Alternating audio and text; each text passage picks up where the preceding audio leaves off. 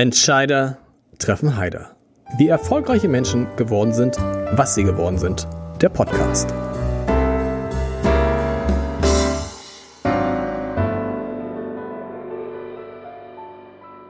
Bevor es gleich mit einem großartigen Gespräch losgeht, habe ich noch zwei Hinweise in eigener Sache. Hinweis Nummer eins. Extra zur Präsidentenwahl in den USA gibt es eine besondere Folge von Entscheider treffen Heider, nämlich am Montag, den 2. November und dann ist mein Gast Ingo Zamparoni, der Tagesthemenmoderator und intime Kenner der USA.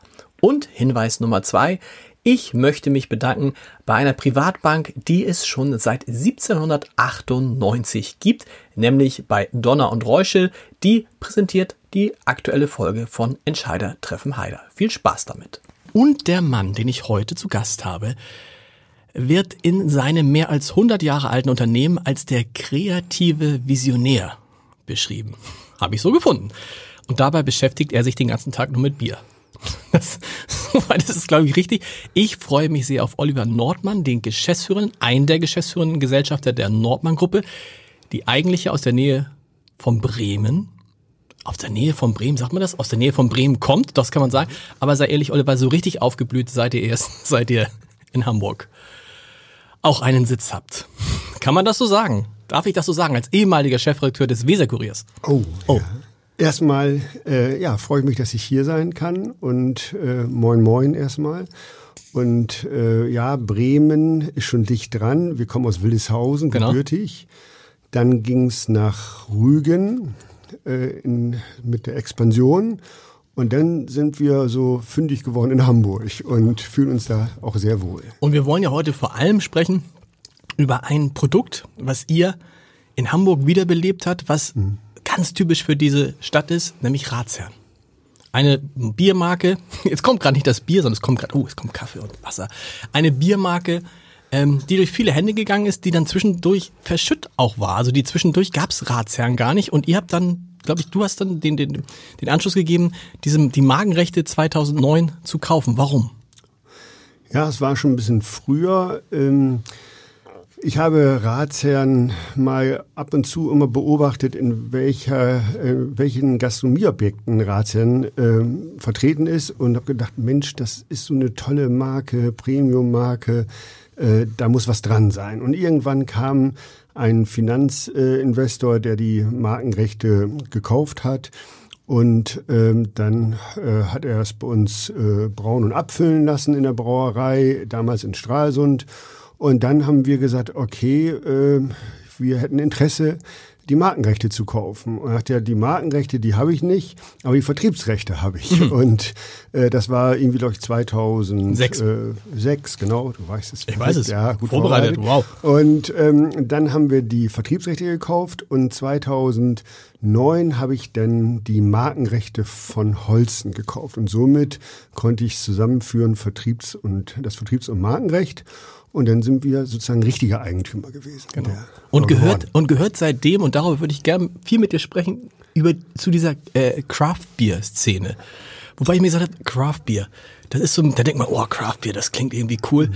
Ist es nicht einfach das, was wir hier in, in, seit Jahrtausenden machen in Deutschland, dass unabhängige Brauereien Bier herstellen? Punkt. Das ist ja nix. Warum, das ist das Gleiche, was Craft Beer meint, oder? Ja, kann man so sehen. Wir sind äh, ähm, durch einen Umweg auch zu dieser Erkenntnis gekommen okay. äh, und ähm, äh, haben, äh, ich habe 2000 ähm, sechs äh, einen äh, Bekannten kennengelernt in Südafrika, der sagte, Mensch, da kommt was auf, alles äh, überall dort, wo so eine Monopolisierung stattgefunden hat der Märkte, da äh, blühen so kleine Hobbybrauer auf, die so alte Bierrezepte wieder nachbrauen und ähm, ist eine tolle Bewegung. Und ich war mir noch nicht klar, wie wir Ratsherrn positionieren. Wir hatten die Markenrechte, Vertriebsrechte, aber man muss sagen, die Marke wurde nicht mehr geführt, gepflegt und war auch preislich nicht mehr akzeptabel. Und dann habe ich gesagt, Mensch, die Bewegung ist ja interessant. Die spricht von Biervielfalt. Also man hat wieder äh, gelernt, mit Rohstoffen umzugehen, äh, äh, auszuprobieren. Und äh, das äh, äh, hat mich irgendwie begeistert. Und äh, Ähm, und dann habe ich gesagt, das wäre eine Idee, die Ratsherren-Marke äh, neu zu positionieren und einen auch neuen Inhalt zu geben. Mhm. Und äh, ähm, die Biervielfalt ist eigentlich nicht so vertreten in Deutschland, sondern jede Brauerei braut so ein paar interessante Bierstile, so ein, zwei, drei, aber mehr nicht. Aber dass man jetzt zehn, zwölf verschiedene Bierstile braut oder 20, 30, das hat es noch nicht gegeben in Deutschland. Und da sind wir mit angefangen und haben die Idee aufgenommen und dann hieß es Craft Beer, weil wir erstmal uns differenzieren mussten und auch dem Konsumenten klar müssen, so Ratien ist nicht mehr verstaubt, sondern wir entstauben gerade und probieren was Neues aus.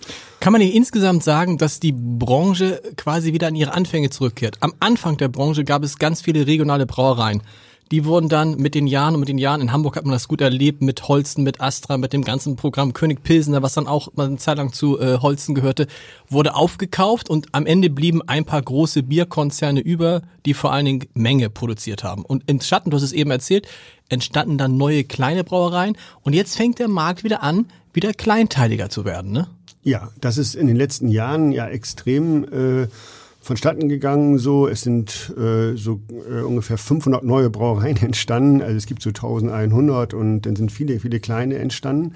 Aber Hamburg hat ja eine leidvolle Geschichte. Also mhm. äh, auf der einen Seite äh, gab es vor 120 Jahren äh, sehr, sehr viele Brauereien, die sehr viele verschiedene Bierstile schon gebraut hatten. Und da sind wir auch erst ein bisschen später hintergekommen, dass Hamburg äh, ein, ein äh, Schatz war äh, von Bierstilen. Es gab schon das Pale Ale und IPA und äh, britische Braumeister haben hier gebraut in hamburgischen Brauereien und äh, somit äh, gab es das alles schon und das wurde sozusagen monopolisiert durch die Konzentration. Und dann blieb nachher nur noch Karlsberg übrig genau. in Hamburg. Und äh, das war schon eine wahnsinnige Geschichte, äh, wie sozusagen äh, 500 Brauereien, die es früher mal gab, äh, auf eine sozusagen konzentriert wurde. Das führte dann auch, finde ich, dazu, für mich als jemand, der sich gern jetzt hier an dieser Stelle als Weinliebhaber äh, outet, dass ich irgendwann das Interesse am Bier verloren habe, weil es einfach geschmacklich war, Bier war Bier, da war jetzt nichts zu entdecken. Ne? Also wenn du mal schnell deinen Durst löschen wolltest, okay,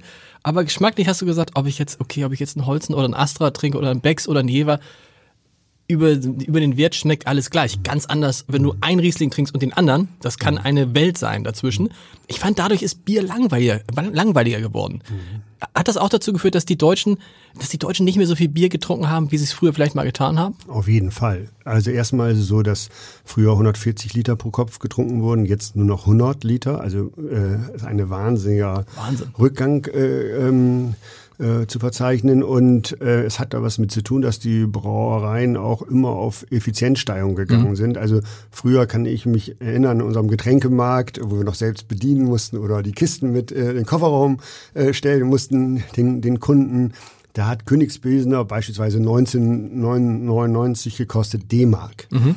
Und jetzt äh, kostet es 10 Euro, mhm. äh, 30 Jahre später oder 35 Jahre später. Es hat man, also wo soll es herkommen? Entweder es ist äh, Effizienzsteigerung oder weniger Rohstoffeinsatz oder die Allgemeinkosten sind niedriger, aber irgendwie der Trend hat da was mit zu tun. Sie haben sich immer auf ein, zwei Bierstile, Pilz, äh, Helles oder so konzentriert und die Biervielfalt ist auf der Strecke geblieben.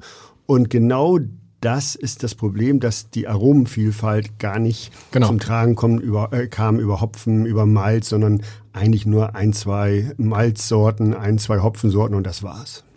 Bier ist langweilig geworden und ich habe das Gefühl, ihr wollt jetzt mit Ratsherren und auch alle anderen, die das machen, so ein bisschen auf dem Weg der Winzer wandern. Also das ist lustig. Es gibt ja, es gibt ja, du liegst mit dem Kopf. Es gibt ja viele Parallelen. Also das, man fragt sich immer, warum schmeckt ein? Das sind doch alles Weintrauben. Und warum schmeckt ein Wein plötzlich nach, ich hatte neulich einen Wein, der schmeckte nach Ahoi Brausepulver. Mhm. Und ich hatte einen Wein, wir hatten jetzt einen Wein, der schmeckte nach Olivensaft.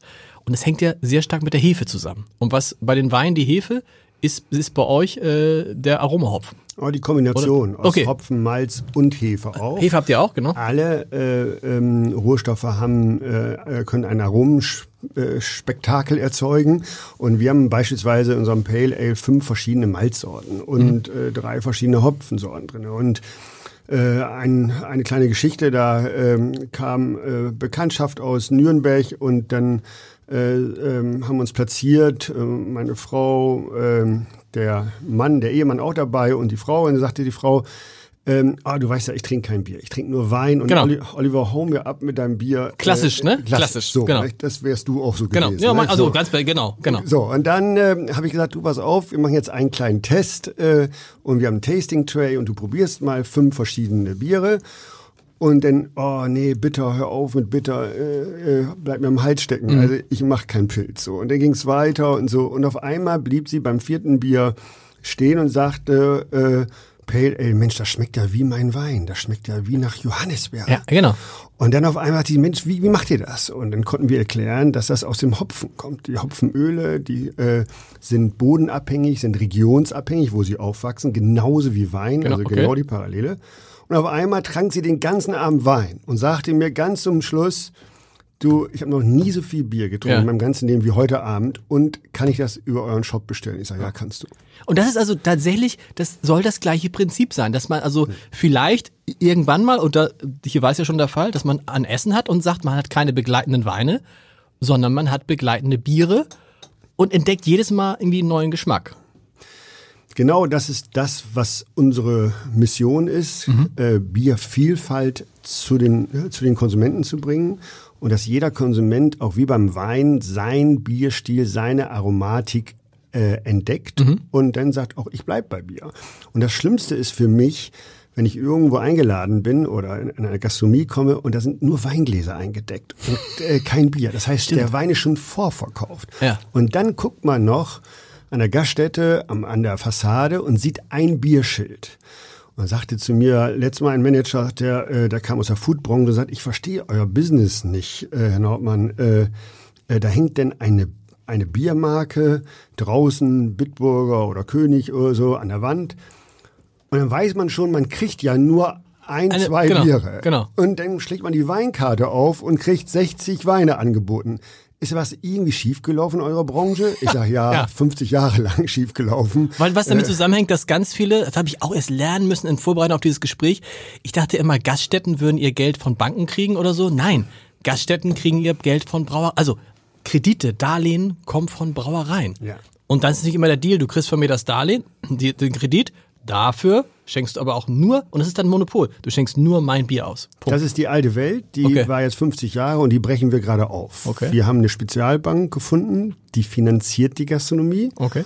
Und dann neutralisiere ich sie. Wie, wie, wie, wie machst du das? Die müssen dann aber auch nur Ratsherren ausschenken. Nee, Nein. Nein. Ah, Sie können okay. auch was anderes ausschenken und ähm, äh, das ist aber unser äh, der andere Firmenzweig, wo wir sagen, wir müssen das durchbrechen, Mhm.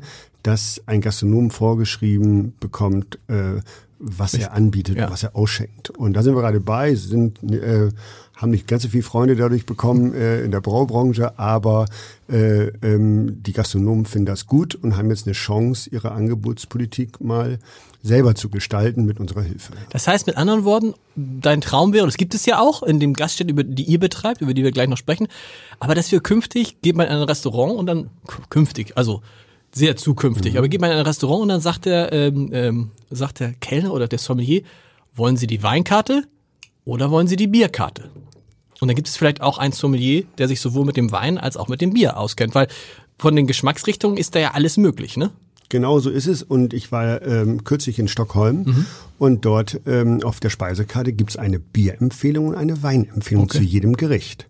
Und das ist für mich Fairness äh, äh, und äh, es ist für mich äh, ganz klar das Ziel. dass Es ist ein weiter Weg, weil so wie bei mir so im Kopf ist, Ja, oh Bier, genau. Pilz, bring mal, also Pilz ist auch irgendwie so, schützt dir rein, du ahnst, wie es schmeckt, es ist auch nicht, also du würdest ja nicht, du würdest ja, das würde man ja wahrscheinlich dann auch machen, ne? Man könnte doch die Biere eigentlich auch aus diesen Weingläsern trinken. Wenn du so ein, so ein Allround-Weinglas hast, da kannst du auch ein Bier mitprobieren. Das haben wir so eingeführt. Okay. Äh, und äh, mein Sohn kam dann mit, mit der Idee und sagte, ah, die trinken da auf dem Mühlenkamm alle nur Prosecco und Champagner und so, das müssen wir doch irgendwie durchbrechen. Und da hat er sich ein Weinglas ausgesucht als Bierglas und siehe da, 90 Prozent der Gäste trinken Bier und nicht mehr Wein und nicht mehr Prosecco. Ihr habt auf, auf dem Mühlenkamp eine eigene Bar, eine Ratsherren-Bar, richtig? Und in diesem Weinglas, so, wenn ich jetzt Wein trinke, dann schenke ich mir das ein, dann rieche ich, dann schwenke ich. Das sind jetzt auch die gleichen Mechanismen wie bei euch beim Bier. Ja, wobei man mal sagen muss, äh, ein Weinglas reicht nicht für die verschiedenen Bierstile. Das heißt, äh, Bier, äh, Biere entfalten sich auch unterschiedlich. Okay. Ein malzbetontes Bier äh, entfaltet sich anders als ein hopfenbetontes. Und somit sollte man schon auch verschiedene Biergläser nehmen, die denn zu der Aromatik oder zum Bierstil passen. Und da achten wir auch drauf. In der Gastronomie ist es immer nicht so einfach, wenn man einen Massenbetrieb hat, sage ich mal, Ja. äh, äh, zehn verschiedene Biergläser zu haben. Aber die Belgier machen das so. Bei, bei, den, bei den Belgiern kriegt man teilweise sechs, sieben verschiedene Biergläser zu verschiedenen äh, Bierstilen in der Gastronomie. Im, im, beim Wein kann man es ja übrigens so machen, dass man, man kann durchaus einen Wein auch aus einem Glas trinken und den nächsten Wein. Ja, das genau. geht auch, ist immerhin besser als dieses klassische Pilzglas. Ich weiß gar nicht, wie das heißt, aber das hat natürlich, das hat natürlich Das null Pokal Eleganz. Oder die Tulpe oder Pokal. genau. Ja, So, das hat natürlich null Eleganz. Ähm, ihr habt angefangen mit Ratsherrn, ähm, mit wie vielen, mit wie vielen Produkten erstmal? Also das klassische Pilz gibt's ja mit immer noch, ne? Ja, hervorragend. Also, äh, klar, es ist Butterbrotgeschäft. Also, Heißt aber, wie heißt das? Heißt das das heißt Ratsherrenpilz. Ganz, Ganz klassisch. äh, Ganz klassisch. Kein Ja, Englisch. Was ist da los? Ja, äh, das ist halt. Pilz, Pilz äh, Old Area hätte man es auch nennen können oder so. Ja, wir sagen a new tradition, das heißt, wir sagen, wir nehmen Okay. das Traditionelle und äh, interpretieren das ein bisschen neu, aber das Ratsherrenpilsner ist eben halt Genau. äh, das alte Pilsner sozusagen. Für den alten. Biertrinker, für die- Nee, nee, nee, für ganz junge. Äh, Okay. Mittlerweile äh, merken wir, dass äh, äh, Ratsherren von äh, jungen Leuten so 25, 20, 25 sehr gern getrunken Mhm. wird und dann probieren die auch aus und über dieses äh, über dieses äh, über den Bierstil Pilsener gehen sie dann zu anderen Bierstilen und probieren einfach sind probierfreudig. Okay. Ähm, und dann habt ihr aber habt ihr immer weitere Produkte dazu entwickelt, neue Marken. Das heißt, wie viel muss man, so ähnlich wie das äh, Weinhersteller machen, muss man halt jedes Jahr auch dann eine neue Range rausgeben, neue Geschmacksrichtungen? Neue ja Jahrgänge spielen ja bei euch keine Rolle. Nee, äh, ja, kann man nicht sagen. so. Es gibt äh, äh, Hopfenjahrgänge und auch die Ernte, die Getreideernte ist auch unterschiedlich von der Braugäste äh, gesehen, aber so ähm, ähm, stark variiert das nicht. Also äh, am Anfang haben wir auch mehr probiert und haben mehrere Sorten ausprobiert, weil wir auch so, ich glaube, wir sind jetzt bei 45 verschiedenen Bierstilen, die wir ausprobiert haben. Unter der Marke Ratsherrn immer. Unter der Marke? Ratsherrn und man muss äh, sich vorstellen, vor zehn Jahren ähm, äh, haben wir eigentlich nur fünf, sechs Bierstile gehabt in Deutschland. Nicht? Also man kennt Pilsener, Helles, Weizen, Alt, Kölsch, äh, Märzen so. Ähm, und jetzt reden wir über 100 verschiedene Bierstile weltweit, die äh, wieder neu belebt wurden. Und wir haben so, ja, ich glaube 40 ausprobiert.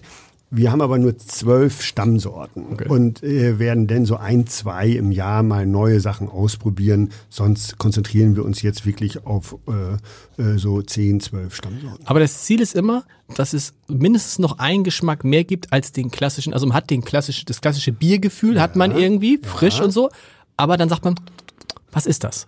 Ja gut, äh, wir ähm, ähm, äh, verschneiden jetzt, wir machen fast gereifte äh, Biere, das heißt, die werden verschnitten mit äh, Weinaromen, mit äh, äh, Whisky-Aromen. Also man kann das ganze, also die ganze Klaviatur spielen, wie im Weinbereich auch. Und das wird jetzt immer mehr pro- ausprobiert. Und das sind jetzt für mich so, ähm, das ist die Spitze sozusagen. Selektiv gesehen. Das normale Bier, wir haben jetzt gerade ein helles rausgebracht. Die Bayern trinken ja äh, äh, hauptsächlich helles Bier, helles und Weizen. Jetzt haben wir den ein bisschen äh, neu interpretiert, norddeutsch interpretiert, den hellen Bierstil und äh, ja, der kommt halt super an, weil die Leute auch nicht immer so, die Konsumenten wollen nicht so was Kompliziertes immer haben, was so äh, erklärt werden muss auf dem Rücken, hätte das ja erstmal eine halbe Stunde lesen müssen, so das ist nicht das Ding. Äh, es ist, äh, es gibt äh, dort ähm, ähm, äh, Liebhaber und auch Interessierte, auch gerade junge Leute, die sich wirklich extrem äh, weiterbilden und äh, darüber lesen, über Rohstoffe äh, so. Und dann gibt's natürlich denjenigen, der sagt, du, äh, ich möchte es ganz einfach haben, das Bier muss einfach gut schmecken. Muss es dann immer aus der Zapfanlage kommen? Oder wenn ihr den gleichen Weg geht wie die Winzer, reden wir dann, und das sieht man ja auch in vielen Märkten schon mal, dass dann auf einmal nicht mehr die klassische 0,33 Liter oder was es ist, sondern auch mal 0,75 oder auch mal ein Liter. Ich habe neulich Freunde kamen ganz begeistert mit einem Bier zu mir, einem Craft Bier und sagten ein Liter Flasche. Da haben wir dann getrunken, auch aus Weingläsern und so. Auch das ist die Zukunft? Größere Gebinde? Nee, das hatten wir auch ausprobiert. Wir haben auch zu Weihnachten immer unsere 0,75 Flaschen. Ähm, das ist nicht so, weil die Kohlensäure entweicht auch sehr schnell, äh, wenn man nachgießt. Das ist beim Wein ja nicht das Problem. Und äh, äh, somit beim Bier ist die Frische, die Rezenz, sagt man, die Spritzigkeit, das ist eigentlich entscheidend. Und ähm, äh, das Fassbier ist halt spitze, frischer geht's nicht. Äh, und ähm, somit ist das Fassbier das frischeste Bier und äh, interessanteste eigentlich auch. Und bei der Flasche gibt's mittlerweile so gute Abfüllanlagen, dass das Bier auch länger Hält. gut haltbar ist. Ja. Was sagen denn jetzt die klassischen Gaststätten? Die werden ja nicht sagen, oh Gott, jetzt kommen die, ich habe gerade irgendwie, jetzt mache ich mit denen vielleicht einen Deal und so, aber jetzt muss ich auf einmal 10 oder 15 oder 20 Biere anbieten. Boah. Nee, das ist äh, nicht der Fall. Wir sagen so, wenn man gut sortiert ist, äh, sollte man äh, drei bis fünf Fassbiere haben okay. und das andere sollte man äh, in der Flasche anbieten, äh, weil ähm, die Umschlagshäufigkeit ist wichtig, der Durchlauf ist wichtig. Man sollte wirklich äh, so ein Fass in zwei, drei Tagen ausschenken und somit äh, ist das nicht sinnvoll. Wir beim alten Mädchen zum Beispiel haben mhm. über 20 verschiedene Fassbiere, weil wir da einen ganz guten Durchlauf haben. Alte Mädchen muss man sagen, für alle, die es nicht kennen, die wenigen äh, Braugaststätte im Schanzenviertel, irgendwie legendär schon fast, ne? Gegründet damals mit äh, Patrick Rüther und Tim Melzer. So, inzwischen gehört es euch komplett, ne? Genau. Ja. Genau. Und da gibt es 20. Muss man das, um diese ganze, äh, um, um Craft Beer bekannt zu machen, muss man der die gesamte Kette im Blick haben? Also ihr, ihr stellt es her, ihr habt, es ist ja nicht nur das alte Mädchen, sondern ich glaube fünf Standorte jetzt, ne? Fünf Standorte, unter anderem auch in Stralsund, glaube ich. Und in Bremen eigentlich was? Nee. Nee, noch, noch, nicht, äh, genau, aber in Leipzig, in Leipzig. Berlin, in Binz, Stralsund, in äh, hier am Mühlenkamp. Also dann gibt es, dann gibt es, also wenn wir sagen, es gibt, also, es gibt, es gibt Bars, mhm. es gibt mhm. auch einen Ratsherrn-Store. Mhm. Ist das, weil ihr sagt, wir wollen die ganze Wertschöpfungskette abgreifen, oder ist das, weil ihr sagt, wenn wir es, wir müssen es dann einmal in einer Hand machen, sonst funktioniert es nicht? Nee, das ist nicht so. Also wir äh, möchten nur, also wir probieren gerne aus und probieren Konzepte aus und äh, ähm, haben jetzt auch im alten Mädchen, das war ja 2013, äh, ähm, da haben wir gesagt, wir probieren mal aus 20 verschiedene Biere mhm. und 70 verschiedene in der Flasche und äh, in der Karte rüberbringen. Das ist alles sehr komplex und das konnte man keinem normalen Gastronomen zutrauen. Mhm. Also mussten wir als Verrückte vorangehen sage ich mal, äh, und als Experimentierfreudige. Das hat geklappt. Der Verbraucher hat es angenommen. Äh, wir reden immer von der Kategorie. Wir bilden eine Bierkategorie äh, ab äh, äh, an in verschiedenen Bierstilen. Und äh, das äh, ähm, hat dann zur Folge, wenn man die ganze Kategorie abbildet, abbilden will, dass man dann auch äh, 20, 30 Biere anbieten muss. Mhm. So, aber das reduzieren wir natürlich runter und wir haben viele Gastronomen, die äh, Ratsherren verkaufen, sind wir auch sehr glücklich drüber in Hamburg und auch außerhalb von Hamburg. Und da sagen wir, komm her, äh, äh, wir raten dir mal, äh, so mit drei, fünf Bieren anzufangen und den, den Konsumenten mitzunehmen. Das ist so das Ziel und er kann dann auch eine höhere Wertschöpfung erzielen äh, mit dem gleichen Aufwand, sage ich mal, äh, äh, von den Kosten her. Ah, von den Personalkosten her, das Bier mhm. ist natürlich teurer in der Herstellung äh, und er kriegt auch vom Verbraucher mehr und somit macht das für alle Spaß. Lohnt sich Bierverkauf mehr als Weinverkauf? Man hat immer den Eindruck, boah, so eine Flasche Wein, die kaufst du dir vielleicht für fünf bis sechs Euro und verkaufst sie dann für 20, 25. Das geht mit Bier wahrscheinlich nicht. Nee, das geht nicht, aber äh, man trinkt hoffentlich ein paar Glas mehr genau. Bier und deshalb äh, macht es die Menge denn, äh, um dann auf, den, auf die gleiche Wertschöpfung zu kommen wie bei einer Flasche Wein. Das ist jetzt mittlerweile der Trend. Vorher konnte man das nicht erreichen mit einem normalen Pilz, mhm. aber jetzt so mit Bierspezialitäten äh, äh kann der äh, Gastronom äh, wirklich auch mit Bier vernünftiges Geld. Wenn wir vergleichen, was kostet so, wenn du eine gute Bierspezialität trinkst, was kostet dann so ein Glas im Verhältnis? Ja, 0,3, sage ich jetzt mal 4 Euro, 4 Euro ja. und sonst so 3,30 Euro, 3,50 Euro, so 1 Euro, 1,50 mehr pro Glas, also 0, auf 0,3 bezogen, ähm, ist so die Spannweite. Erreicht ihr damit auch eine Zielgruppe, die ja, wir haben schon vorhin darüber gesprochen, für Bier immer schwer zu erreichen war, nämlich Frauen?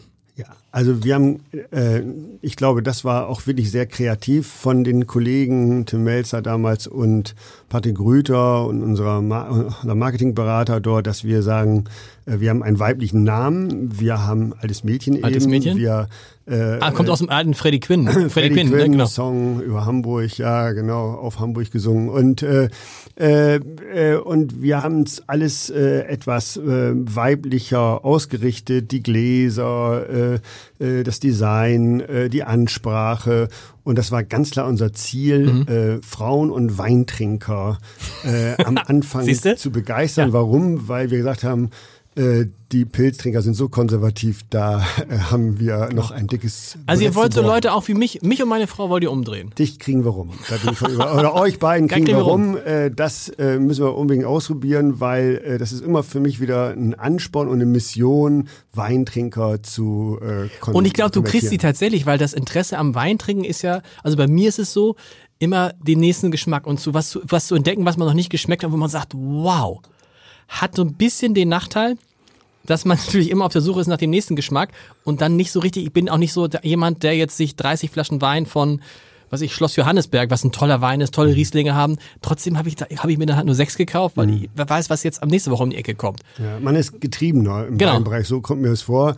Und wir geben dir die Ruhe, dass wenn du wirklich die, äh, deinen Bierstil gefunden ja. hast, äh, finde deinen Bierstil, war auch mein Slogan immer, finde deinen Bierstil ja. äh, und ähm, das klappt äh, wirklich und äh, man muss auch sagen, Wein hat in der Regel 13 Prozent Alkohol und da sind wir ganz weit vorne mit Bier. Es gibt auch Weine, Kabinett. Von, von Günther ja auch. Gibt sieben Prozent. Das ist ja ganz stolz. Das ist fast wie ein Bier. Ja. Aber das ist natürlich recht, weil sagen wir es, wie es einmal ist, muss man auch in so einem Podcast immer sagen und in jedem anderen Podcast, wo es ums Thema auch geht. Prinzipiell ist Alkohol jetzt nicht so gesund. Das ist besser weniger Alkohol. Das spricht natürlich für die Biere. Ähm, noch gesünder ist natürlich gar kein Alkohol. Das ist natürlich die nächste Frage, ähm, die ich an dich habe, weil ich ja weiß, dass du dich schwer getan hast eine Zeit lang mit alkoholfreiem Ratsherrn. Weil, auch das muss man sagen, Alkohol ist natürlich der Geschmacksträger. Also das merkt man bei Wein. Ne? Man merkt, wenn so ein Wein so richtig schwer, richtig kräftig mhm. ist, dann liegt das ja nicht daran, dass die Traube so schwer und kräftig ist, sondern dass er so viel Alkohol hat. Ja, wir haben anderthalb Jahre äh, geforscht, entwickelt, äh, dass wir wirklich Geschmack reinkriegen. Und wie kriegen wir Geschmack rein, wenn wir keinen Alkohol drin haben? Also erstmal entzieht man entweder Alkohol oder man nimmt eine andere Hefe. Äh, äh, gestoppte Gärung heißt das, dass eben kein, kein Alkohol oder hm. kaum Alkohol äh, produziert wird. Äh, wichtig äh, war für uns da erstmal, dass wir äh, eine, ähm, eine andere Hefe nehmen, eine obergärige Hefe nehmen, damit die Fruchtigkeit reinkommt. Dann haben wir mit dem Hopfen besser spielen können. Äh, es wurde nachträglich nochmal nachgehopft, das heißt so Kalthopfung. Mhm. Äh, und äh, dadurch haben wir wirklich Geschmack ins Alkoholfreie bekommen und das war für uns Voraussetzung. Und jetzt, ja, haben wir uns erst ein bisschen schwer getan, aber wir haben jetzt ein alkoholfreies und das ist wirklich ganz toll. Wir haben auch jetzt ein Alsterwasser, was auch nur nur die Hälfte an Alkohol hat. Okay. Alster haben es nicht Radler genannt und Naturradler, sondern selbstverständlich in Hamburg Alsterwasser. Wie ver das verkauft ihr seit Anfang des Jahres? Ja. Muss, muss man in diesem Jahr, wir kommen gleich noch ein bisschen zu Corona, aber nicht zu viel, ich kann's, man kann es ja nicht mehr hören. Aber die ersten Monate, wie lief das? Der, der Verkauf des alkoholfreien Ratsherrn? Also es ist gut angefangen und äh, so und dann kam Corona. Gut, das war eine Gastronomie dann für uns eine Katastrophe. Absolut. Wir, sagen. wir beliefern äh, über 500 Gastronomieobjekte mit Ratsherren und 3000 Gastronomieobjekte insgesamt in Norddeutschland. Ja. Und das wäre für uns schon äh, ein herber Schlag, Klar. wenn 100 LKWs oder davon 60, 70 stillstehen. Ja. Äh, und es hat natürlich auch die Ratsherrenbrauerei getroffen und im Handel äh, äh, war es positiv, aber da wir sehr gastronomieorientiert sind, äh, hat uns das ja äh, schon erstmal äh, vor neuen Herausforderungen gestellt. Ähnlich wie bei allen Winzern, die auch gesagt haben, ja, im Handel, im Handel haben wir vielleicht ein bisschen mehr verkauft mhm. oder online, aber das Gastronomiegeschäft ist ja eine Zeit lang komplett zum Erliegen gekommen. Genau. Das hat, die haben einfach nichts, nach, nicht, nichts nachbestellt. Ja, ja, und dann ist das Problem auch, dass äh, Mindesthaltbarkeitsdaten ablaufen ja. und dann muss man im Lager gucken. Äh, also ein Foodpartner von uns, ein großer Foodpartner national, sagte jeden Tag eine Million Verlust an äh, verdorbene Ware. Das ja. heißt, äh, ähm, Molkereiprodukte und solche Sachen, äh, äh, da tickt die Zeituhr und die konnten auch nicht mehr das zu den Tafeln Klar. bringen, weil die nicht äh, das, das verwerten konnten. Also dass diese Ketten äh, am Anfang und jetzt auch wieder beim Anlauf durch Corona, die sind kaum bekannt, dass die sehr, sehr kompliziert waren in der Food- und Und man eben auch sehr, sehr lange braucht, bis das Ganze. Genau. Erwartest du denn auch, wie so viele andere, dass sozusagen das große ähm, Gastro-Sterben, Pleiten von Kneipen, gut, Kneipen gibt's gar nicht mehr, aber Restaurants so, dass das erst noch kommt? Leider ja. ja. Ähm, wir glauben schon, dass 20 Prozent ähm, Probleme bekommen werden. Ähm, ihr seht es ja auch direkt, weil ihr, ne? Genau, genau, wir sind in mehrfacher Hinsicht davon betroffen. Wir liefern Ware, wir geben Darlehen, wir äh, ähm, haben Konzepte äh, mit Gastronomen entwickelt. Also wir sind dicht dran und ähm, wir versuchen auch, wir haben wirklich ein, ein ähm, Programm aufgelegt, KfW-Programm mit einer Spezialbank zusammen, haben viele finanziert, mhm. unterstützt, Hilfen gegeben und ähm, trotzdem merken wir, diejenigen, die nicht so richtig positioniert waren, die vorher schon ein bisschen Probleme hatten, äh, die werden jetzt richtig Probleme bekommen mhm. und ähm, ja, da wird es eine Auslese geben äh, für uns nicht gut. Nee. Da, das ist interessant, da erzählte neulich mir ein Geschäftsmann, ich weiß gar nicht, ob es in diesem Podcast war oder als die Tür geschlossen war, egal, dass da jetzt auch schon Brauereien jetzt schon jetzt prophylaktisch mal neue Investoren ansprechen und sagen, der wird demnächst was frei. Das heißt, die großen Brauereien suchen offensichtlich jetzt schon potenzielle Nachfolger, Menschen, die im Zweifel gar nicht aus der Gastronomie kommen, denen sie aber versprechen, pass mal auf, da könnte sich jetzt demnächst eine günstige Gelegenheit ergeben, Besitzer eines Restaurants, einer Gaststätte zu werden. Gut, klar, wenn Sie selbst finanziell engagiert sind, äh, mhm. äh, versuchen Sie äh, Ihr finanzielles Engagement oder das Risiko zu minimieren. Äh, minimieren. Und dann geht es auch darum, dass Sie Ihre äh, Gastronomen, die Sie vielleicht äh, schon kennen, dass Sie sagen, Mensch, willst du einen zweiten oder dritten Standort äh, machen? So, das sind tatsächlich Tendenzen, die gibt es, aber die gab es schon immer. Mhm. Aber jetzt natürlich äh, hat es Konjunktur äh, durch Corona. Du hast gerade gesagt, eure Gruppe ähm, Nordmann-Gruppe seit bis in viertes Fürstes mit deinem Bruder in vierter Generation, ähm, über 100 Jahre alt. Ist es die schwerste Krise, die die Gruppe erlebt? Also äh, wir haben so einen Zeitstrahl äh, gemacht, mal, äh, was ist in der ersten Generation besonders gewesen, was in der zweiten, dritten, Gut, okay, vierten. das stimmt, da waren nochmal Weltkriege da dabei, ne? Zwei Weltkriege und in einem Weltkrieg, das berichtet äh, unser Vater, also unsere Oma hat es immer berichtet, dass sie dann wirklich mit einem Handwagen noch Bier ausgeliefert mhm. hat, weil die äh, Opas äh, oder der Opa war im Weltkrieg. Mhm. Äh, und ähm, somit hatte jede Generation, glaube ich, eine echte, immer eine richtige große Herausforderung. Mhm. Und äh, mein Vater hat sie nicht so gehabt, aber nach dem Krieg war es auch nicht so einfach äh, im Aufbau wieder. Äh, und äh, ja, das ist für uns jetzt die größte Krise, die wir bewältigen müssen. Äh, und äh, wir mussten auch KfW-Kredite beantragen und müssen damit durch und unsere Kinder müssen die Schulden abbezahlen, ganz einfach. Die sind ja schon im Unternehmen drin, ne? Also ein, ein Sohn, Niklas, dein Sohn, ne? Genau. Nee, der Niklas kommt das 1. Oktober okay. offiziell, der musste okay. noch schnell seinen Master machen und jetzt kommt er aber am 1. Oktober Gott sei Dank rein und äh, äh, von meinem Bruder, der Sohn ist schon drinne äh, äh, vor einem Jahr und somit und die nächsten Kinder stehen schon äh, ante Portas. Wow, ja. das ist gut. Wir haben eben schon kurz darüber gesprochen, wo kauft man das eigentlich? Und das, das ist ja auch bei Wein so, dass man als wenn man sich für gute Weine interessiert, also wenn man sich für Weine prinzipiell interessiert, dann geht man schon mal in den Supermarkt mhm. und stellt dann, wenn man sich so ein bisschen eingetrunken hat, schnell fest, Supermarktweine schwierig mhm. und kauft dann Weine beim Weinhändler. Mhm. So ähnlich ist es ja bei, äh, bei Craftbieren, weil bei meinem Lieblingssupermarkt, in dem ich immer einkaufen gehe, da gibt es in der Zwischenzeit eine kleine Ecke. Mhm. Da gibt es so Ratsherren und so ein paar äh, äh, regionale Biere, aber du richtig gut kannst du Craftbier, andere Biere nicht im Supermarkt kaufen. Mhm. Muss es da nicht auch perspektivisch sowas geben wie echte Bierhändler? Ja, wir. Äh, Ihr habt ja sowas selber. Es gibt so ein Spezialbier, äh, also es gibt Spezialbiergeschäfte. Wir haben auch national ähm, ähm, äh, Spezialbier-Regale aufgestellt bei Rewe, Edeka und so. Mhm. Das hat nicht funktioniert. Also genau. Wir haben es äh, wieder einstellen müssen, mhm. äh, haben viel Geld investiert, äh, äh, weil ähm, die, äh, man vielleicht auch nicht so das Vertrauen hat, äh, im Supermarkt nur nach Etikett zu kaufen. Äh, ich glaube, da spielt die Gastronomie eine ganz große Rolle, dass man in der Gastronomie mhm. die Biere erleben kann und schmecken kann und dann sagen kann, okay, das Bier kann ich jetzt da und da kaufen und über einen Shopfinder oder wie auch immer weiß man denn, wo das Bier auch erhältlich ist. Also gut ist da immer erst zu verkosten und dann zu kaufen. Das heißt, verkauft ihr auch viel online schon? Ja, also es wird immer, also durch Corona ist natürlich. Das sowieso äh, klar, aber, aber vorher. Ja. Aber äh, ja, was heißt, nee, so viel nicht. Also wir sind bei zwei, drei Prozent des Umsatzes, des Gesamtumsatzes, aber es wächst äh, stetig und äh, ähm, ja, es ähm, ist für uns eine ganz tolle Sache, weil wir eine 1 zu 1 Kommunikation mit dem Verbraucher haben. Genau. Marketing war ja früher, was heißt früher, ist glaube ich immer noch das Entscheidende gewesen im Biermarkt. Ich habe mich mal früher als Wirtschaftsredakteur, als Holzen damals noch groß war in Hamburg und Astra, als sie noch unabhängig voneinander waren, Gott, das ist ewig lange her, da war das entscheidende Thema war immer die Marketing-Etats. Es ging gar nicht um das Produkt, sondern Hauptsache man hat viel Marketing gemacht und ging es darum, Fußball, Werbung vor Fußballspielen und so. Und am erfolgreichsten war das Unternehmen, was den größten Marketing-Etat hatte. Das ist bei den großen Konzernen wahrscheinlich immer noch so ähnlich. Das, das unterscheidet sich nur Ähm, wie kommt ihr dagegen an? Weil ihr habt die Marketing-Etats nicht. Ihr könnt nicht äh, einen Werbespot schalten äh, vom Fußball-Länderspiel oder vor Champions League. Nee, also wenn man nichts hat, dann muss man kreativ werden. Ja. Äh, und äh, das ist zum einen natürlich, ähm, äh, das sind die Schanzenhöfe. Mhm. Äh, ähm, wir veranstalten ja äh, Craft Beer Days, wo an zwei Tagen 4000 Leute mhm. kommen. Äh, Konsumenten, die probieren, eine bessere Werbung gibt es gar nicht. Dann haben wir Brauereibesichtigungen, die etwas anders ablaufen als woanders, also Genussführungen.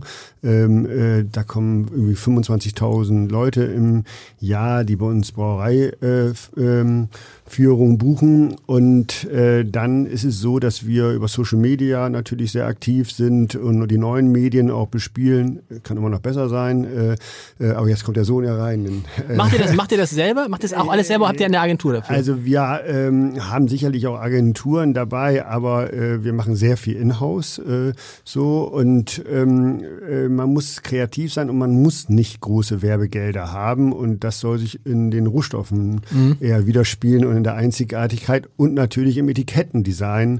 Äh, das ist wichtig. Also junge Leute zwischen 25 und 30 achten auf Design, auf Stories, auf authentische Flaschen, die so Stories. eingewickelt sind in so Papierdinger und so. Das ja, kommt, gibt das alles. Also ein bisschen geschenkmäßig ja. äh, und Überraschung so, aber trotzdem äh, sind die Verbraucher wesentlich, die jungen Verbraucher wesentlich kritischer geworden Klar. und sie hinterfragen, was sie kaufen und die Story muss hinten stimmen und das ist, glaube ich, unser Vorteil, dass wir bis aufs Feld gehen. Das, das heißt aber, auch euch ist klar, ihr könnt in Wahrheit gar nicht richtig groß, wird das nicht, wollt ihr auch gar nicht werden. Nee, also wir sind beschränkt sowieso, wir sind ja bewusst in die Schanzenhöfe ja. reingegangen, weil wir auch weil uns klar war, wir sind beschränkt äh, von den Kapazitäten her. Und zum Beispiel der, äh, die große Brauerei Holzen geht raus, weil mhm. sie sagen, okay, draußen bessere Kostenstrukturen und so weiter und so fort. Also an die, an die, an die, an den Rand Hamburgs, ne? Hausbruch, ne? genau. Hausbruch, genau. So. Und wir haben uns bewusst entschieden, reinzugehen, weil wir sagen, das ist so ein kleines Epizentrum, äh, die Schanze mit äh, Bionade, Lemonade, alles da. Äh, Fritz Cola, alles ist da entstanden. OMR, das ganze äh, OMR, ja, alles ist da entstanden und da habe ich gesagt, das passt zu unserer Marke. Ich habe viele Standorte mir angeguckt und gesucht äh, so und dann habe ich gesagt, Mensch, da haben wir ähm, ähm, eine gute ähm, Aura und äh, da kann die Marke entstehen. Äh, so und ähm, die Logistik, die Abfüllung haben wir jetzt neu äh, vor ein paar Wochen. Äh, wir sind noch am Einfahren ähm, in Billbrook. Mhm. Äh, da braucht man den Platz für Abfüllung, Kisten, Leergut. Aber das Bier wird gebraut komplett zu 100 Prozent in der Schanze. Was sagen denn die Großen, so Karlsberg und so? Achten die auf euch oder sind, ich glaube, Craft Beer macht so ein Prozent, etwas über ein Prozent des Marktes aus. Sagen die, komm, lass, lass ja, gut, spielen. Wir haben ja nicht, äh, wir haben so äh, 30 Prozent äh, des Absatzes ist Craft Beer und das hm. andere hm. sind klassische Bier. Also Habt ihr auch, okay, stimmt, da seid ihr auch dabei, so. genau. Und da äh, sind die, glaube ich, also wir sind ja ganz klein. Also hm. äh, gegenüber Kronbacher äh, zum Beispiel ein Prozent, äh, Karlsberg, äh, vielleicht drei Prozent oder vier Prozent machen wir von den hm. Ausstößen von denen. Und äh, somit äh, äh, ist es, glaube ich, für die äh, akzeptabel, dass man in der Nische ein bisschen äh, wächst. Und, Lassen Sie, äh, ja. Die Gruppe, diese Gruppe selber, die Nordmann-Gruppe selber ist gar nicht so klein, 600 Mitarbeiter, ne? Ja. gar nicht so klein. Und ihr verkauft ja auch in einem weiteren Zweig andere Craft-Biere, richtig? Ja, das ist so der Bierverlag, der Getränkehandel genau. seit 110 Jahren. Bierverlag ist ein schönes äh, Wort. Bierverlag. Ja. Das war bei uns noch ähm, äh, an der Haustür, das Haus haben wir immer noch mhm. äh, in Witteshausen und da war ein Ausleger, Ausstecker, da stand dran Bierverlag Nordmann. Schön. So, und da mussten wir als Kinder immer äh, raufgucken sozusagen. äh, und wenn wir immer in die Haustür reingingen, äh, oben drüber, über der Haustür, hing Bier, das, äh, hing das schöne Schild und Bierverlag Nordmann. Und das ja, ist so wie so ein Buchverlag, ganz einfach. Wie so ein Buchverlag, Buchverlag verlegt genau, Bücher, verlegen und ihr verlegt Biere. Ja, wir vertreiben, verlegen Biere. Biere. So und äh, man muss auch äh, wirklich die Kombination sehen aus Bierverleger und äh, Gastronom. Äh, mhm. Das ist ja in unseren, äh, in unseren Genen drinne. Und zwar, äh, mein Vater hat in den 50er Jahren, äh, musste dann vom LKW verkaufen auch und ist auch auf Akquisitionstour mhm. gefahren. Und dann zwölf Kilometer weiter äh, gab es einen schönen Landgasthof und äh, da hat er sozusagen Doppelschlag äh, mhm. hingekriegt, indem er auf der einen Seite den Landgasthof akquiriert hat und äh, als zweites meine Mutter akquiriert hat.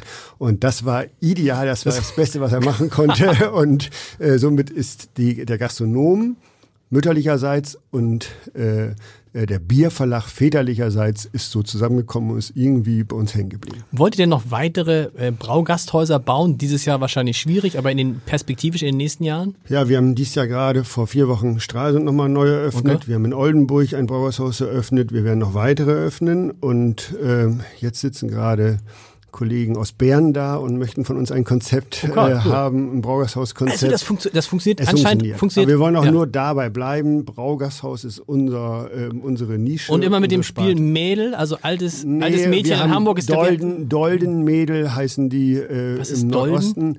Die Hopfendolde, nur die weiblichen oh, Dolden oh des Hopfens können. Die Holde zum, Dolde. Genau. genau. Also, und dann haben wir aus dem alten Mädchen haben wir ein Doldenmädel gemacht, weil okay. altes Mädchen ist einfach für Hamburg vor, vorbestimmt. Genau beim Wein. Wir haben ja einen Wein-Podcast. Für alle, die diesen Podcast gerne hören, es gibt auch einen Wein-Podcast, da heißt Vier Flaschen. Da testen wir immer vier Flaschen Wein. Und mir ist aufgefallen in diesem Podcast, immer mehr Weine sind sogar Demeter zertifiziert und Bio-Weine spielen, äh, eine riesige Rolle. Warum?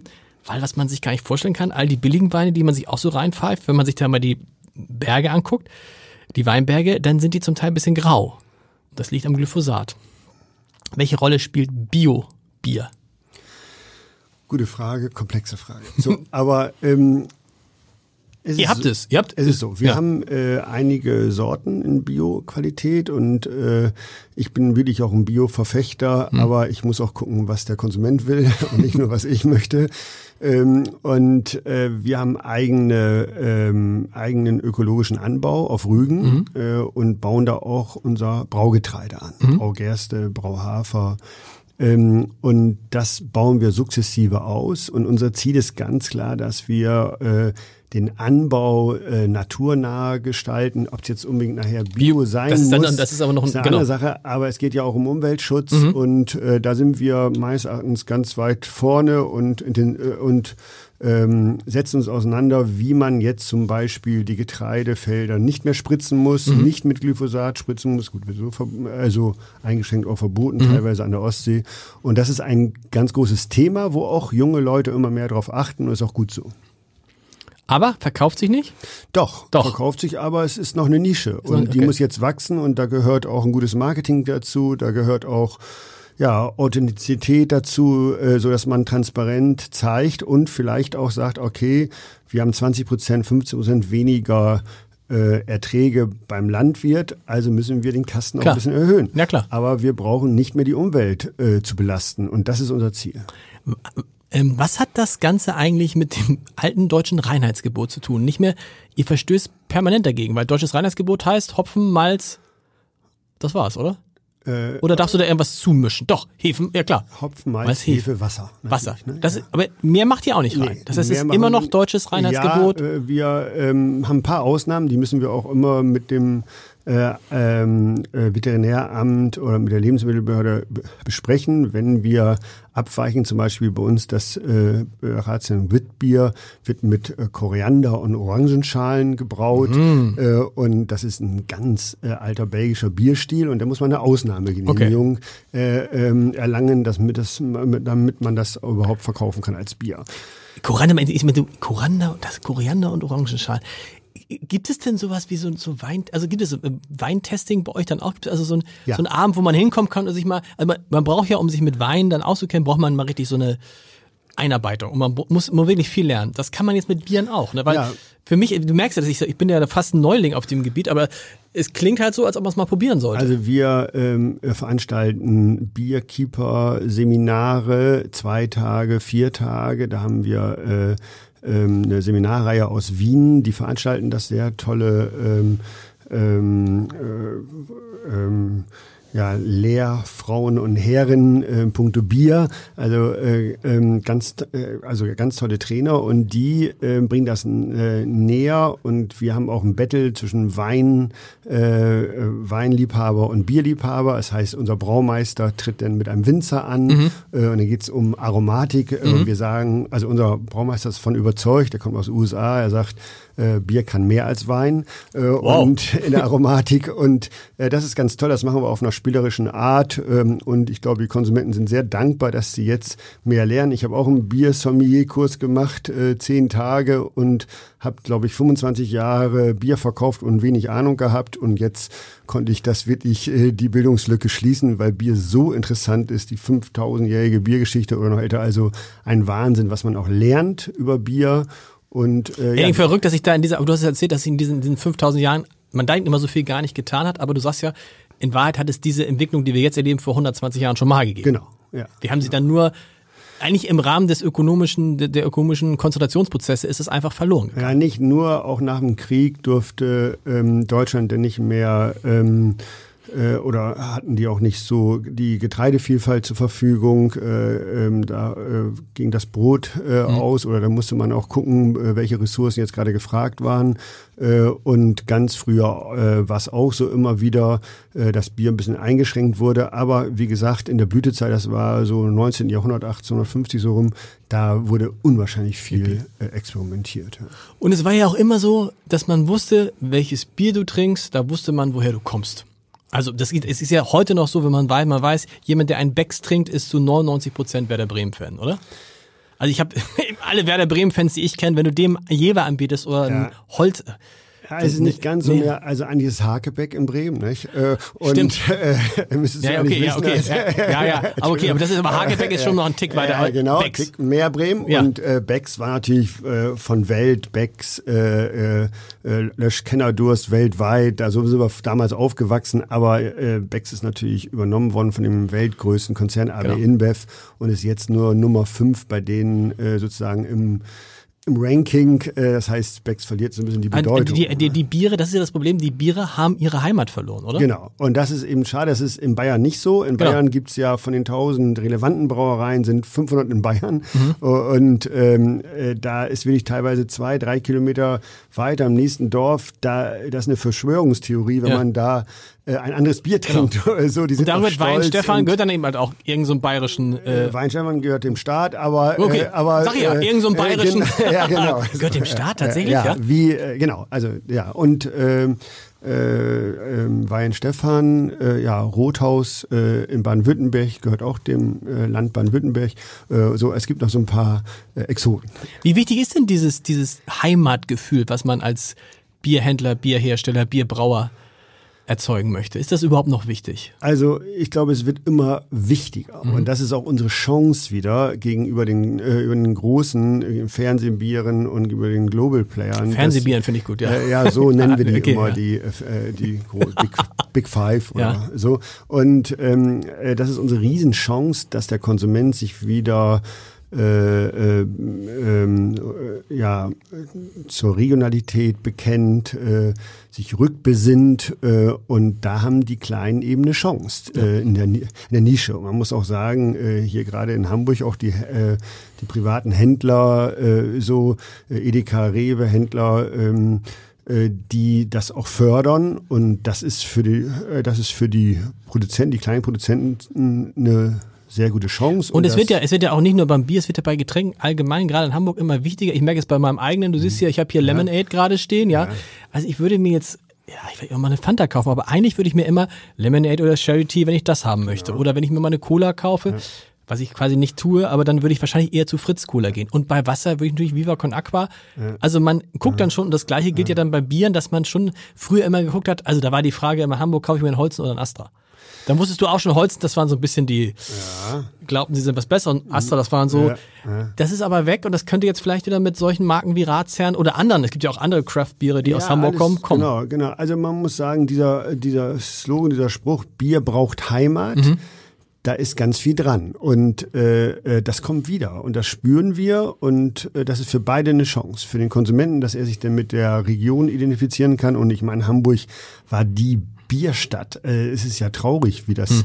sozusagen äh, absolut konzentriert wurde und ähm, äh, und jetzt kommt es wieder zurück. Es kommen sehr, es sind sehr viele schöne kleine Brauereien entstanden und die interessante Biere machen und das zeichnet ja auch eine Stadt aus, wenn Vielfalt äh, auch in den Geschmäckern äh, da ist. Was, das ist der Vorteil. Der Nachteil ist wahrscheinlich, je weiter man sich von Hamburg entfernt mit Ratsherren, desto schwieriger wird es. Ne? Schon ab wo wir, wann fängst du an, schwierig zu werden? Ja, gut. Also ab Kassel wird schwierig. Ja, also erstmal gibt's überall Ratskeller, aber äh, so, es gibt auch überall Ratsherren, aber, aber ja. Äh, also das, so sind wir nicht positioniert. Die Marke ist ja jetzt wesentlich jünger positioniert worden, also 25 bis 30 ist so eine Kernzielgruppe und dann äh, oh, kenne ich. Sind wir äh, beide ja weit raus. Ja, ja, aber dann treffe ich dann immer so einige, auch Senatoren, die sagen, Mensch, ich habe früher du, bei meinem Vater, da stand immer eine Kiste Ratsherren und heimlich habe ich da immer ja. äh, mich bedient dieser ja. Kiste.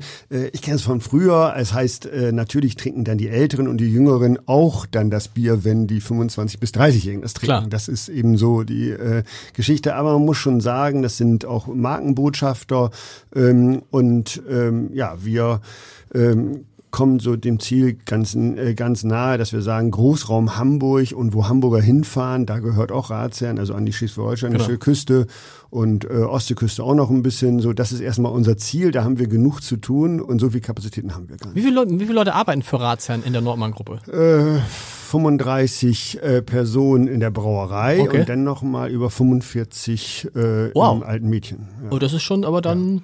Ja. Und dann müsste man die aus und den aus, aus, und dann müsste man die, praktisch die aus den okay müsste man den aus den aus den anderen Braugasthöfen eigentlich auch noch mit dazu rechnen. Ja, ne? also, also das ist 100. Ja, ja genau. Dann, ich habe es am Anfang gesagt, du wirst als sehr visionär beschrieben auf eurer Internetseite. Das ist, weil du gesagt hast, Leute, so ähnlich ähm, wie bei Rügenwalder, da gab es auch mal einen, der gesagt hat, mhm. Leute, wir können jetzt die nächsten 300 Jahre weitermachen mit äh, unserem ganz normalen Fleisch. Mhm. Ähm, aber wahrscheinlich wird es uns dann in 300 Jahren nicht mehr geben. Und Rügenwalder hat dann ja angefangen, wo alle Schlachter, die Geschichte ist ja legendär, alle Schlachter gesagt haben, habt, habt, zu den Marketingleuten, habt ihr sie noch alle? Was sollen wir machen? Vegetarische Wurstwaren, die machen heute irgendwie 10, 15, 20 Prozent des Umsatzes schon aus und perspektivisch sollen das 40, 50 Prozent. War das bei euch, dass du sagst, Leute, wir können so weitermachen wie bisher mit unserem Getränkehandel, mit unserem, was wir machen, aber wir, dann werden wir irgendwann nicht mehr die Stärke haben als Nordmann-Gruppe, die wir über 100 Jahre gehabt haben? So war das. Also da waren wir Brüder uns alle einig mhm. äh, vor 20 Jahren, als wir eingestiegen sind. Wir sind so in der Sandwich-Position als Großhändler. Mhm. Die Industrie drückt von oben, konzentriert sich immer mehr und äh, die Kundengruppen, gerade im LEH, äh, Edeka Rewe, werden auch immer größer, mhm. äh, konzentrieren sich auch. Stimmt. Und das ist unser Problem, unser Problem gewesen. Haben gesagt, Mensch, da müssen wir raus. Wir müssen uns irgendwie eine andere Wertschöpfungskette aufbauen. Äh, und das war ein Beweggrund mit, äh, auch unser Unternehmen für die nächste Generation fit zu machen und unabhängiger zu machen. Äh, deshalb äh, von der Urproduktion, also vom Feldanbau bis äh, zum Ausschank mhm. oder, oder bis zur Produktion und zum Handel. Ähm, das ist die eine Sache und wir ähm, müssen genau gucken, äh, die, die Großbrauereien kaufen sich Großhändler und wollen damit die Distribution äh, besetzen. Mhm. Und die haben sehr viel Geld. Und ja. äh, da können wir nicht gegen an. Und da mussten wir uns was anderes einfallen lassen. Und dann haben wir uns äh, äh, haben wir die Idee oder ich persönlich äh, gehabt, Verbundgruppen aufzubauen mhm. und sagen, also äh, lass uns doch lieber so Art Genossenschaften bilden im Großhandel, im Getränkeeinzelhandel. Äh, und jetzt bin ich dabei, das in der Gastronomie zu mhm. machen, dass ich mich verbünde mit anderen Gastronomen, sagen, lass uns zusammengehen, lass uns zusammen einkaufen. Also jeder bleibt rechtlich selbstständig, aber lass uns die Synergien Klar. nutzen. Um auch Preiseffekte zu haben, wie? Auch, aber gerade Digitalisierung jetzt ist ein Riesenthema, Finanzierung ist ein Riesenthema. Und das ist so meine nächste Mission, wenn mein Sohn jetzt ins Unternehmen kommt, dass ich dann auch wirklich mich dieser Herausforderung bediene, national, auch deutschlandweit, einen Verbund aufzubauen für Individualgastronomen, mhm. sodass man denn diesen großen Systemgastronomen und äh, Strukturen so auch äh, ja, entgegnen kann. Habt ihr nicht mal gezuckt, irgendwie bei Ärger im Angebot, das es sicherlich gegeben hat, die Gruppe zu verkaufen? Ja, vor paar Jahren, äh, vor drei Jahren war noch jemand da, sagte, Mensch, äh, Ratsherrn, der kam aus San Francisco, ja. sagte, ich habe ich hab mir viele Brauereien angeguckt, aber Ratsherrn, das wär's, äh, so, Oliver, kann ich mich beteiligen ja. und so, habe ich Gott sei Dank meinen Sohn mit reingenommen und der schüttelt schon Feuer mit dem Kopf äh, und ich sag, das ist jetzt hier die fünfte Generation und äh, leider äh, äh, äh, passt das nicht. Äh, und somit, äh, wenn die dann wissen, dass wir schon so ein bisschen äh, auf der Seite tradiert sind, äh, im Denken nicht, aber zumindest äh, von den Generationen her, äh, dann äh, wissen auch die potenziellen Käufer, dass sie bei uns keine Chance haben bei Ratsherren. Ja. Vielen Dank. Gern geschehen. Vielen Dank fürs Gespräch.